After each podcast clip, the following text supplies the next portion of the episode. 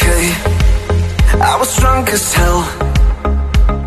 Okay, but so are you. The same flight, same road. Good morning and hello everybody. Welcome aboard American English Express. I'm your host Oliver. 各位好，欢迎搭乘美语早班车。 Why don't we just go? Well, today is March the 15th, and it is a holiday for all the consumers around the world. 今天三月十五号是全世界消费者的一个节日，because today marks World Consumer Rights Day。今天世界消费者权益日。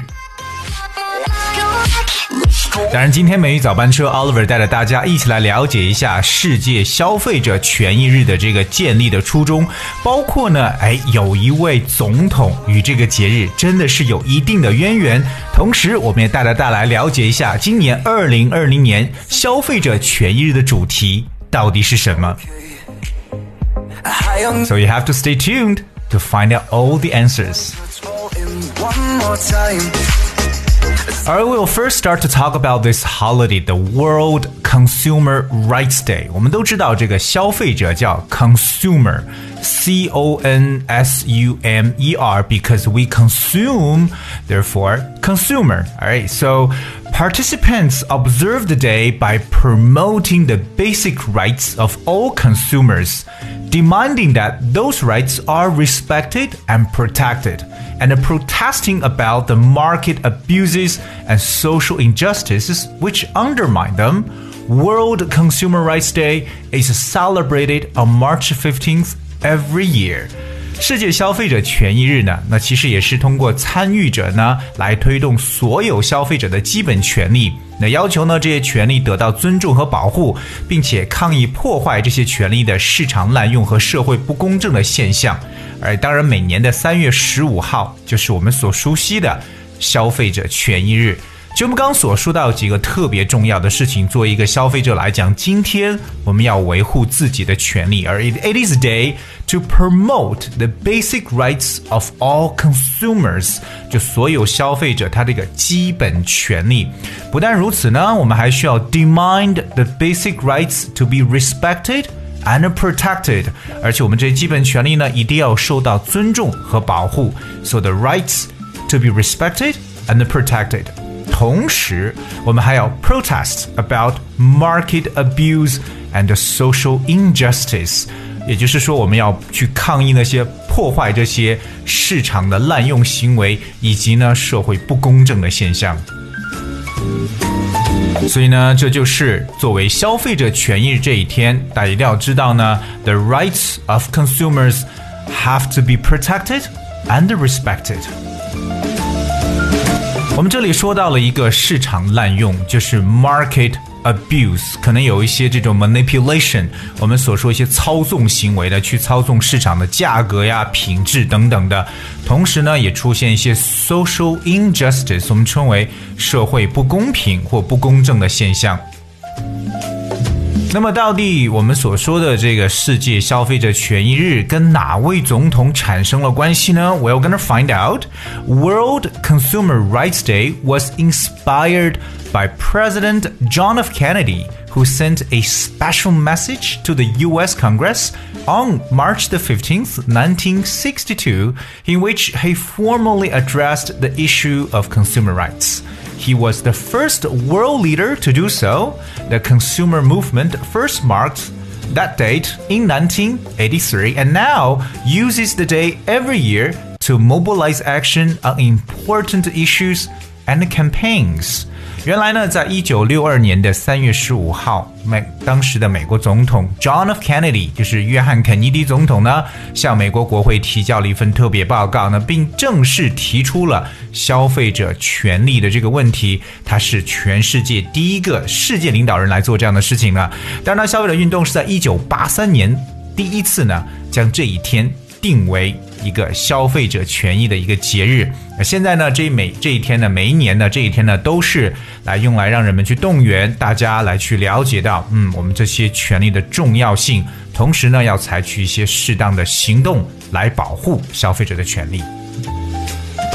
So we find out the answer is John F. Kennedy。而那在这里边呢，他是 sent a special message to the U.S. Congress，向美国国会呢这个发出了这么一个特别的报告。我们知道美国的国会叫 U.S. Congress，Congress。C O N G R E S S，同样在这里面呢，它是要提出去解决消费者权利的一些问题，所以我们用到了一个短语叫 address the issue of address A D D R E S S，也就是我们所说的地址这个词 address 做动词来使用呢，如果后面加的是 issue，就可以理解为解决什么的问题。So the address the issue of 就是解决什么问题。同样，我们也知道呢，最重要的是 mobilize actions。mobilize action means take action，就是采取行动。我们知道这个 mobilize 本身有动员的一层意思，m o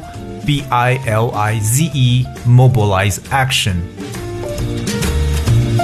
同样，我们要了解一下今年二零二零年消费者权益日的主题，The World。Consumer Rights Day. All right, so March 15th, 2020, while the consumer organizations around the world are joining together to call for global changes to avert environmental breakdown. 看来今年的这个我们的消费者权益的主题呢，是和世界的环境。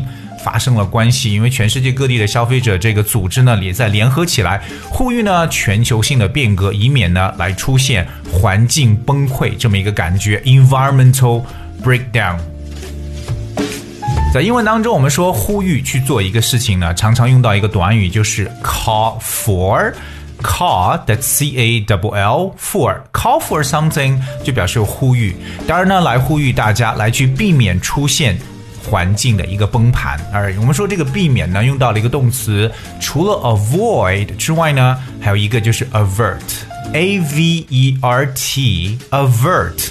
动词 avert means to prevent something bad or dangerous from happening，可以表示防止或避免，特别是一些比较危险的、不好的事情的发生，我们就可以说 avert。For instance, these measures may not be sufficient to avert disaster. These measures may not be sufficient to avert disaster。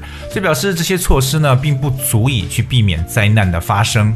我们也知道，这次呢，很多的这个组织呢，消费者的这个组织，它其实想号召大家来去采取行动，避免出现 environmental breakdown，也就是我们所说的环境的一个崩溃。This is a very interesting word called breakdown，b r e a k d o w n，这两个词合到一起。What is a breakdown? A breakdown could be, you know, defined in different perspectives. While the first definition for breakdown means the occasion when a vehicle or machine stops working. 它的这个单词的第一层意思 break down 可以表示像车辆或机器出现了一些故障或者损坏，就叫 breakdown。 For instance, like a breakdown on the motorway a breakdown on the motorway 就表示在高速公路上出现的故障，所以我们可能生活中使用的一些设备啊、机器，一旦出现故障，就可以说 Well, it has a breakdown. Alright，当然了，breakdown 的第二层意思 means a failure of a relationship, discussion or system，可以表示一种关系的破裂，或者说一种讨论啊、系统上的一种失败，都可以用 breakdown 来表示。 比如说，我们生活中常见到这种婚姻关系的破裂，就可以说 the breakdown of a marriage。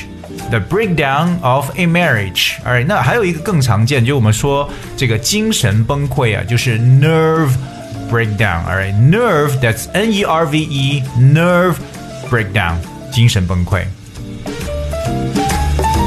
所以今年消费者权益日呢，是世界各地的消费者组织呢联合起来呢，呼吁全球变革以及避免环境崩溃。So they call for global changes to avert environmental breakdown. 当然呢，其实我们也很有理由去相信这样一个事情，就是说，为什么我们要更加去注重我们的环境？We urgently need drastic action to address the global crisis of climate change and biodiversity loss. Well, the decade of 2020s is our last chance to limit global warming to 1.5 centigrade since pre-industrial times. In line with the Paris Agreement and to reverse the current trend of wide-scale biodiversity loss.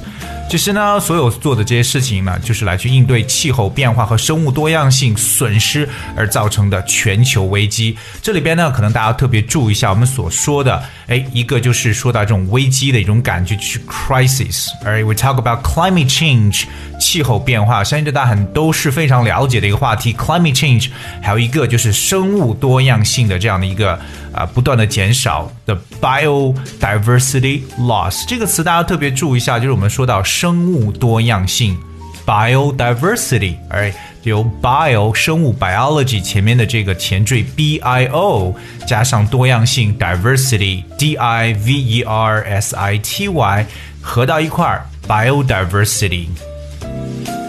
所以你看，根据这个巴黎协定呢，我们要把全球的这个温度变暖呢是控制在一点五 centigrade，就一点五摄氏度以内。